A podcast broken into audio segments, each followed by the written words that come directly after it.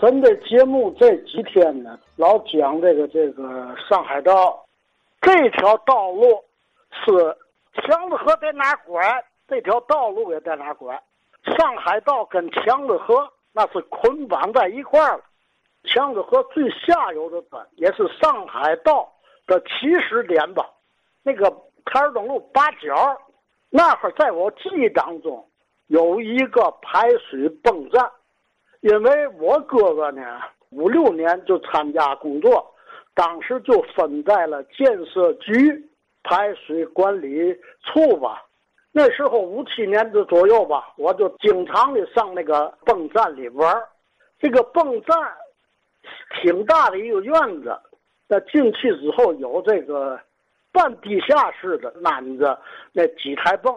听我哥哥说，那都是外国人安的。那个电动机还仍然是特别好，主要的功能呢，就是把海河的水抽过来，补充这个强子河的水，和这个下雨排涝时候往海河排水，踢开那个闸。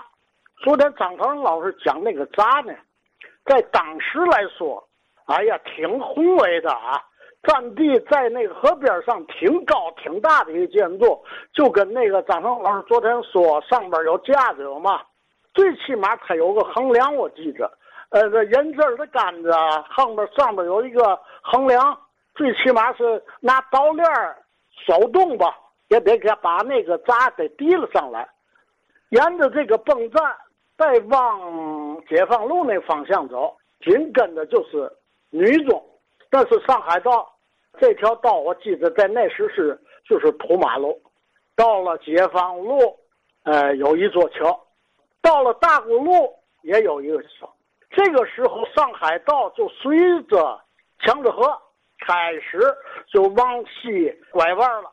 记得有同学在面包房胡同还是电灯房胡同，就是那一块就开始热闹了。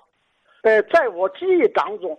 过了这个马场道，再往前走，我们就不敢走了，就往上边走了，就不敢走。是不是还有上海道？所以我今天在这节目里边啊，就提一下：如果说是河边台儿庄路件是上海道的这个头，那那边那个头一直是到哪？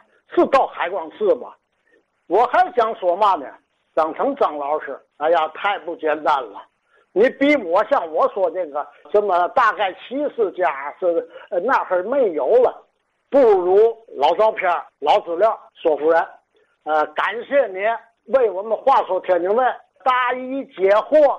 不过张老师，我提一点啊，昨天你讲的这几座墙子和那个桥，可能这个这个外国人的图纸，它跟中国人现在的理念。这不一样。我记得我九几年、九五年，我正在深圳施工。那时候他们揽来一个嘛活呢？澳门有个赛车场，路面的铺筑。当时就拿来了那个澳门的那个图纸给我看，因为我这是预算，说是你给计算一下。我真简直的，真没法计算。他标的都是英寸英尺，得换算着都过来。简单解说吧，所以你拿那个图，你要我称为了这张成老师，您再仔细看看。比如说，你就跟说一个大沽路桥，大沽路桥的桥高是十米，所谓的桥高就水平面到桥面，如果是十米的话，了不得了。所以我认为这个单位名称，它肯定是十英尺。是一英尺等于零点三零四八米，那个十英尺乘上零点三零四八，它的高度是三米多。我认为这个数值是对的，不应该讲三米，应当说三英尺，对吗？所以我提这一点啊，不见得就是所谓咱天津讲话抬杠长学问啊，对不对？我也是跟你一样，都是机械出身。对这个究竟是外行，再谢谢张成老师给我们提供这些资料啊。好啊，王德存先生主要是问这个上海道究竟从哪儿到哪儿啊？平安桥往上呢，小时候那会儿啊就不过去了，所以那边这个上海道延伸到哪儿不太了解了啊。其实那边风景才好呢，是吧？哎，的确也是。我就说，听王先生讲，我就想，那会儿啊，这过去这个小孩这个活动半径啊都很小啊，并且他这个仿佛内心里就有一个界限，可能胆儿也小啊。这个界限他还不是说家大人警告的，他也不知道什么原因，就到哪儿哎就得往回走了。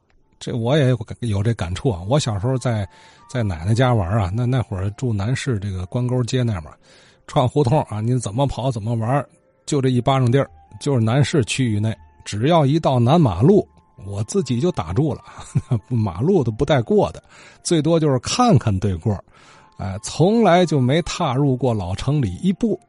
现在回想起来，这恨的我呀，也是无法弥补的遗憾了哈。呃，另外，这是王先生刚才还和张成张老师探讨这个美军一九三五年那地图上标的那个尺寸呢，会不会是英尺？如果是米的话，这桥太大个了啊，好几十米宽，啊，三层楼那么高，哎，换算成英尺，觉得就就贴边了，就更符合实际情况了，是吧？